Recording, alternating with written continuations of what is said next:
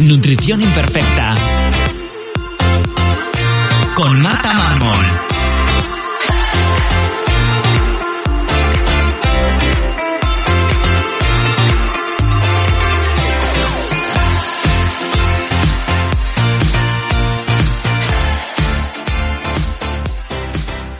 Bienvenidos a Nutrición Imperfecta, el podcast de Marta Mármol.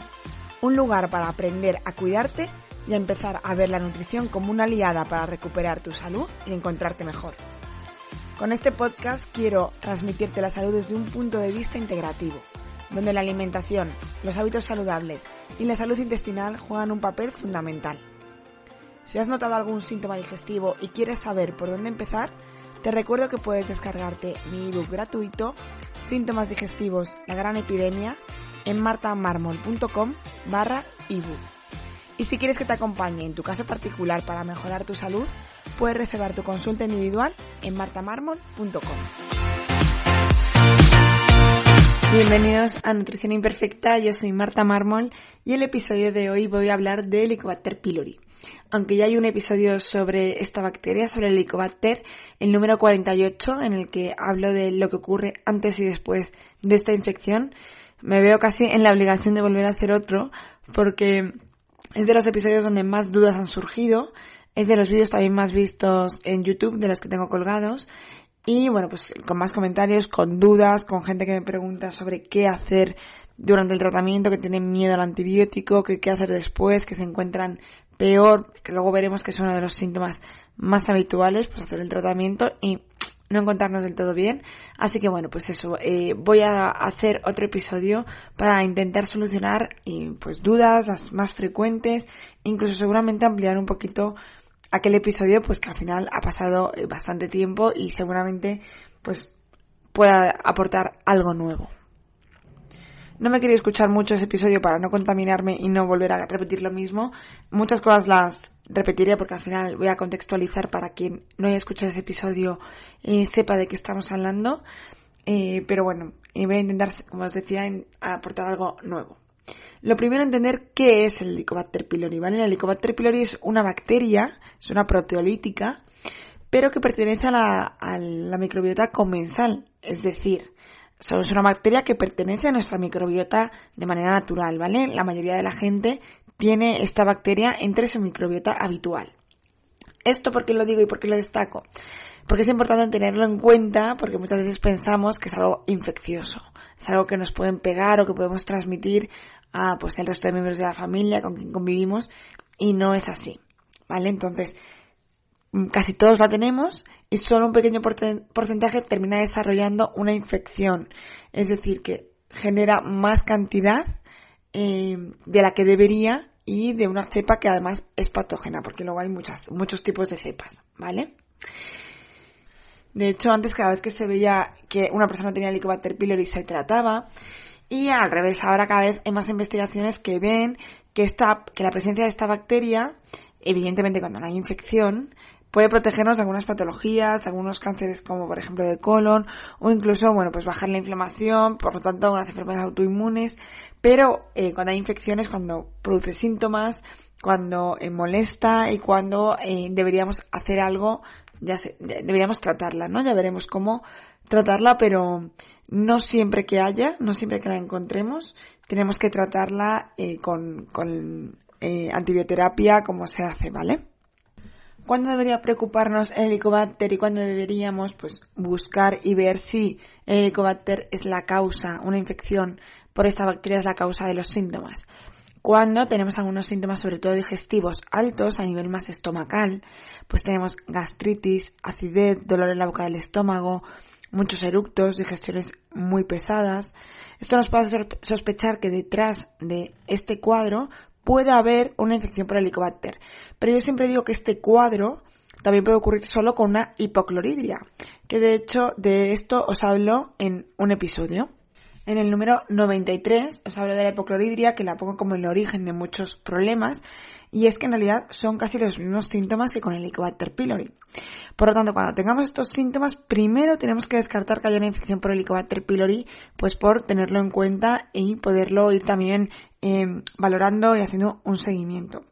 Pero, como veremos luego, es que en realidad los síntomas más o menos son los mismos porque normalmente detrás de un helicobacter hay una hipocloridria. El estómago lo podemos considerar como el primer punto de la digestión, aunque no es del todo cierto, ya que la boca, eh, tanto la masticación como la saliva, también tiene una acción ya al empezar la digestión. De hecho, es una, es una acción muy importante porque ya solo la masticación es una parte que tenemos voluntaria, o sea que ahí tenemos mucho que hacer nosotros. Y la saliva, bueno, tiene una acción un poquito más limitada, pero también empieza a secretar diferentes eh, pues enzimas y que inician la digestión. Pero bueno, eh, ya el estómago es como el primer punto en el que ya hay ácido clorhídrico, que este ácido eh, tiene muchas funciones, como os explico en el episodio 93, pero bueno, una de ellas va a ser esa primera barrera para que los patógenos no crezcan. siempre que ponemos algo en ácido, por ejemplo, vamos a ver pues un alimento en vinagre, va a hacer que no proliferen, es una manera de conservarlo, que no proliferen patógenos, ¿no? Bacterias, microorganismos. Pues un poco parecido es lo que ocurre en el estómago. Este ácido va a ser de esa primera barrera que va a evitar que proliferen patógenos. Podemos pensar de primeras que lo que buscamos es esa barrera física, química, a los patógenos que podemos comer con la comida, ¿no? Porque al final la comida eh, porta muchísimos microorganismos y este ácido va a hacer pues que estas bacterias no nos infecten pero en realidad también sirve para las comensales, para las que son propias de nuestra microbiota, como en este caso el Helicobacter pylori. El Helicobacter eh, vive en la mucosa del estómago y, como os he dicho, no da problemas si no crece. El problema es cuando crece, cuando empieza a proliferar, cuando se dan las condiciones para que crezca y este Helicobacter, que de hecho se llama Helicobacter porque tiene una forma helicoidal que va a hacer como un sacacorchos así en forma helicoidal que va entrando en la mucosa, la va perforando y se queda en la mucosa gástrica, esa pared que tenemos pegada a la pared del estómago, ese moco que nos protege las paredes del estómago, de ese ambiente ácido además, pues el helicobacter va a penetrar en esa mucosa de forma helicoidal y va a empezar a degradar esa mucosa. Por tanto, cuanto más helicobacter, es decir, cuanto más cantidad tengamos y cuanto más tiempo allí esté, cuanto más tiempo esté la infección, pues peor van a ser los síntomas porque vamos a tener por supuesto más cantidad, que eso va a degradar mucho más la mucosa y se va a generar una gastritis, una degradación de la mucosa, incluso puede llegar hasta una úlcera gástrica. Por tanto, para que crezca tiene que haber un ambiente que lo permita crecer. Y esto lo va a generar una hipocloridria. Ahora, ¿cuál es el origen de la hipocloridria? Bueno, se ha visto que el crecimiento del Helicobacter pylori en forma de infección se ve más en personas con malos hábitos en general tanto eh, pues un consumo excesivo de café, una mala alimentación con grasas de mala calidad, con procesados, con mucho estrés, porque el estrés, aunque de primeras pueda producir una gran cantidad de ácido, después genera un bajón y por lo tanto una hipocloridria de la que hablábamos antes. También personas que fuman, eh, está muy relacionado el tabaco con infecciones por el helicobacter. Eh, por lo tanto, bueno, pues eh, mal descanso, eh, bueno, todo, todos unos malos hábitos que ya sabemos pueden ayudar a que esta proliferación se, se realice tanto por bajo ácido también por un sistema inmune un poco más decaído, ¿no? Sin recursos para luchar contra cualquier infección, no solo la del Helicobacter pylori. Además, esto es un poco la pescadilla que se muerde la cola, porque cuando ya tenemos un poco de Helicobacter pylori que ha crecido, la misión que va a hacer el Helicobacter para poder sobrevivir es alcalinizar el estómago. Como os he dicho, las condiciones adecuadas para que crezcan es cuando hay poco ácido. Pues el Helicobacter en cuanto crece lo primero que hace es que, el, que se perpetúe ese poco ácido para que sigan creciendo. Es decir, va a alcalinizar ese ambiente. Porque claro, en ambiente ácido pues va a morir, ¿no? Entonces, cuando hay una infección por Helicobacter pylori, al estómago le cuesta mucho generar más ácido, ¿vale? Le cuesta mucho acidificar. Entonces, bueno, pues mantiene esa hipocloridria que nos va a dar todos esos síntomas de los que hablábamos antes de eructos, digestión pesada, dolor en la boca del estómago, incluso acidez. Pero además de eso, también podemos sentir otros síntomas que son pues ese dolor en, en la parte alta de la espalda, en los trapecios, que en realidad está muy relacionado con el nervio vago, también se nos puede hinchar la tripa, hinchar abdominal, sobre todo es un hinchazón muy en la parte del estómago y nada más empezar a comer. Incluso puede generar también pues pérdida de apetito, pero en realidad que es una consecuencia pues del dolor que produce al, al comer. incluso, bueno, pues también un poco de pérdida de peso por la inflamación intestinal que se generan, la no absorción de algunos nutrientes, ¿vale? Pero eh, eso es lo normal en una infección. Y luego respecto a las cacas, que sabéis que yo les doy mucha importancia como para coger y recoger información, que de eso tenéis el episodio número 69 en el que hablamos de cacas, de todo lo que dicen sobre nuestra salud, pues en este caso en una infección por helicobacter podríamos ver unas cacas más amarillentas, incluso con un poco de olor. No, no es un olor azufrado como ocurre con el cibo de sulfuro, sino pues unas cacas con un olor característico. Y antes de meternos en el tratamiento o en qué recomiendo yo a la hora de pues tratar este Helicobacter, también quiero hablaros que no sale en el anterior episodio eh, sobre las pruebas que hay para detectar si hay Helicobacter pylori o no, porque hay diferentes pruebas y también hay que tenerlas en cuenta cómo interpretar cada una de ellas pues para saber cómo de fiable o qué información nos está aportando. Las más fiables para saber si hay Helicobacter pylori infección en el estómago es una biopsia, es decir, que nos cojan parte de, ese, de esa mucosa eh, estomacal.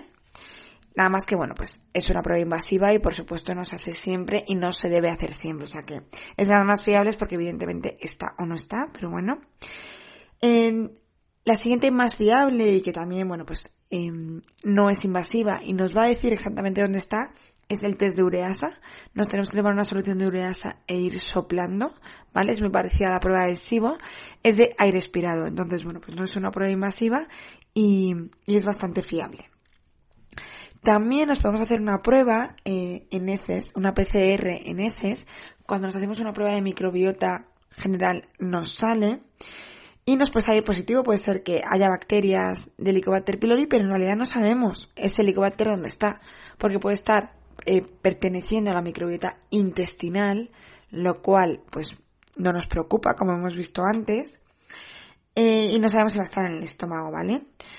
entonces, bueno, pues aquí podemos intuir, eh, sospechar, pero no tendríamos que, tratarla como una infección de Helicobacter pylori a nivel estomacal. También nos va a pasar lo mismo con un antígeno de Helicobacter pylori en heces. Esta es muy común hacerla y que nos la hagan el médico, a lo mejor después del tratamiento, por ejemplo, con el antibiótico, que ahora vamos a ver, cómo hay que comprobar si hemos negativizado la infección, si el tratamiento ha sido efectivo y hemos matado la bacteria, a veces se mide en antígenos en heces. Pero volvemos a lo mismo. Em, nos puede el antígeno del Helicobacter pylori en positivo, pero hay veces que sale positivo y no hay una infección en el estómago, sino simplemente que el cuerpo está luchando contra esa bacteria, pero a lo mejor está luchando a nivel intestinal, ¿vale? A lo mejor hay un crecimiento de estas bacterias que al final, como os he dicho al principio, es una bacteria proteolítica que a veces crecen y simplemente pues a lo mejor pues nuestro cuerpo está luchando contra ella en el intestino y no a nivel estomacal. Y ya vamos a meternos en cuándo tratarlo y cómo tratarlo. Cuándo tratarlo, sobre todo si hay síntomas, hay molestias eh, y si creemos que hay una infección, por supuesto. Y cómo tratarlo, hay diferentes maneras, pero tenemos que tener claros que la manera que sea, tenemos que hacer varias cosas fundamentales. Por un lado, tratar el ambiente del estómago, es decir, tratar la mucosa, que sospechamos que al haber una infección por Helicobacter pylori está dañada, también sospechamos de que está dañada esta mucosa porque hay poco ácido, es decir, tratar mucosas tanto para generar esa capa de mucosa como para que se genere ácido, porque al final el ácido se genera en las células parietales que están en la mucosa del estómago. Por lo tanto, tratar mucosas sí o sí y tratar el ambiente ácido del estómago. Para tratar mucosas hay muchas cosas que podemos usar, desde vitamina A, espino amarillo, melena de león, aloe vera, zincarnosina, molibdeno, glutamina, caldo de huesos, eh, luego algunas infusiones como puede ser eh, de regaliz, de malvavisco, de menta, jengibre yo también uso bastante para la motilidad intestinal. Bueno, hay muchísimas opciones. Esto es todo para regenerar la mucosa. Y una vez que esta mucosa esté regenerada, podemos empezar a meter ácido, que el ambiente del estómago sea ácido, ya sea a través de betaína, clorhidrato, que es un tipo de ácido, o ya sea a través de ayudarnos de alimentos ácidos como puede ser un poco de zumo de limón o una cucharadita de vinagre de manzana antes de las comidas, por ejemplo. Esto va a hacer que el ambiente del estómago sea más ácido. Esto lo tenemos que hacer seguro. Pero luego también tenemos que tratar, ¿no? Es una fase como de destruir aquello que ha generado la infección eh, y una segunda, pero que en realidad no tiene que ser en orden, de regenerar esa mucosa. ¿Cómo podemos tratar eh, el helicobacter? Vale, lo normal, la terapia actualmente en los protocolos es la triple terapia antibiótica. Eh, el antibiótico se llama pilera, pero bueno, hace unos años daban otra combinación que también viene con sales de bismuto y también viene con un, o sea, te, lo dan con un protector de estómago, mal llamado, ya sabéis, con un omeprazol, con un inhibidor de la bomba de protones, es decir, un eh, medicamento que lo que nos va a hacer es inhibir la producción de ácido, que puede ser interesante de manera puntual si hay una úlcera, pero justo, si os fijáis, es lo contrario a lo que queremos. Si damos un ambiente más alcalino, menos ácido, se van a dar más las condiciones para que este helicobacter crezca. Por lo tanto, no es, una estrategia muy acertada y, luego veremos que, bueno, sabemos que, el porcentaje de, mejora no es muy alto. Tampoco lo natural. Pero esto es porque no se hace todo el tratamiento al completo. Entonces, si no usásemos este tipo de antibióticos, eh, se podrían usar también otros aceites esenciales que nos van a ayudar también como el orégano, como el comino, como el jengibre o el regaliz que hemos hablado en infusiones, que eh, nos pueden ayudar para controlar y modular un poco el crecimiento del Helicobacter pylori. Pero además también nos podemos ayudar de algunos probióticos, no solo para restablecer y reforzar nuestra microbiota intestinal, que ese será un siguiente paso, sino algunos probióticos que luchan contra el Helicobacter pylori, como puede ser algún tipo de lactobacillus como el reuteri o el plantarum, luchan contra este helicobacter, por lo tanto nos pueden ayudar como terapia antibiótica, por así decirlo.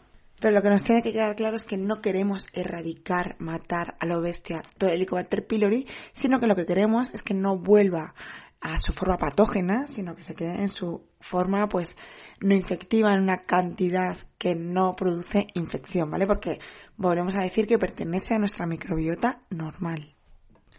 Ya en la infección por Helicobacter pylori de per se genera muchísimos radicales libres, muchísima oxidación, por lo tanto satura bastante el hígado. Y tenemos que en el tratamiento apoyar este hígado para ayudar a eliminar todas las sustancias. Si encima empezamos a tratarla, empezamos a matarla, eh, también va a ocurrir esto en mayor cantidad. Y si encima lo hacemos de una manera agresiva, a lo bestia, en un tratamiento de 10-14 días, como puede ser en la triple terapia antibiótica, pues tenemos que tener muy en cuenta que uno de los grandes problemas que los pacientes cuando se lo toman, de hecho muchos de los que la habéis tomado me lo podéis confirmar, eh, que os sienta peor que otros muchos antibióticos, es por la carga que hacemos eh, al matar tanta cantidad. Tenemos que ser capaces de eliminar pues las toxinas y, y la gran cantidad de estrés oxidativo que genera esta muerte de bacterias. Por tanto, tras el tratamiento, eh, una vez que hemos eh, conseguido erradicarlo, habrá que meter muchos antioxidantes, como puede ser pues vitamina C, vitamina A, zinc, bueno, y ayudas al hígado, tanto a la metilación, a la sulfatación, bueno, a todas las vías de fase 2 del hígado también tenemos que ayudarlas para poderlas eliminar bien. ¿Qué tipo de personas me encuentro yo en consulta? Diferentes tipos. Personas que les han detectado el Helicobacter pylori, que tras el tratamiento antibiótico parece que se encuentran un poquito mejor y al tiempo empiezan a desarrollar problemas digestivos, aunque sean de diferente manera, ya sea un hinchazón, eh, que puede ser por un SIBO, una disbiosis, una cándida, que muchas veces esto es causado, primero, porque tenemos una hipocloridria, que ya sabemos que es el origen de muchísimos problemas digestivos, que no se ha tratado, se ha tratado una infección pero en una hipocloridria, y también por el tratamiento tan agresivo de antibióticos, que si no lo acompañamos un buen probiótico, eh, pues puede generarnos al final una disbiosis a nivel intestinal, y por lo tanto, bueno, pues al tiempo empiezan a, a notarse los síntomas.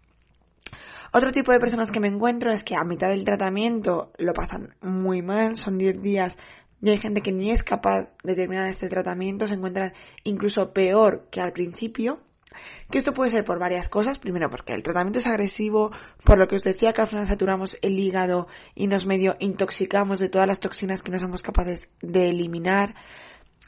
Y muchas personas que en realidad sienten que están, que han negativizado, entonces ya en el médico les dicen, pues ya está, solucionado, ¿no? Cerramos caso. Y en realidad, pues seguimos con una gastritis, con una úlcera en algunos casos, con una hipocloridria. Por lo tanto, aparentemente nuestro foco de dolor, nuestro, parecía que lo teníamos eh, localizado y lo hemos tratado y hemos acabado con él, en cambio, mis síntomas siguen siendo los mismos. Eso es lo más habitual que yo me encuentro. Por eso el anterior episodio que hice sobre el Helicobacter era antes y después. Porque creo que es muy importante tratar cuando, cuando tenemos una forma infectiva. Sí que es importante tratarlo. El cómo ya va a depender de cada uno. Yo en mi consulta expongo las dos opciones y, y el paciente es el que elige. Hagamos la manera que hagamos, hay que hacerlo de una manera adecuada y no solo tratando la infección, sino tratando todo lo anterior. Eh, es, como os decía antes, una de las infecciones que más resistencia tiene, o sea, que más fracaso, no sé si fracaso o resistencia, sí, al tratamiento, porque es complejo, hay que tener en cuenta muchos factores, muchas veces por el estrés, y, pero no solo el tratamiento antibiótico típico, ¿eh? también eh, el resto.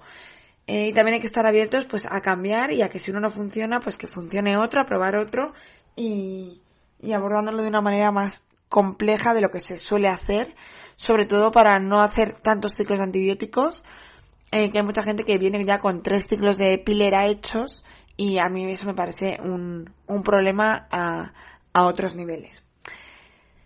Creo que con esto resuelvo la mayor eh, parte de las dudas. Bueno, para terminar, que no he dicho nada sobre alimentación.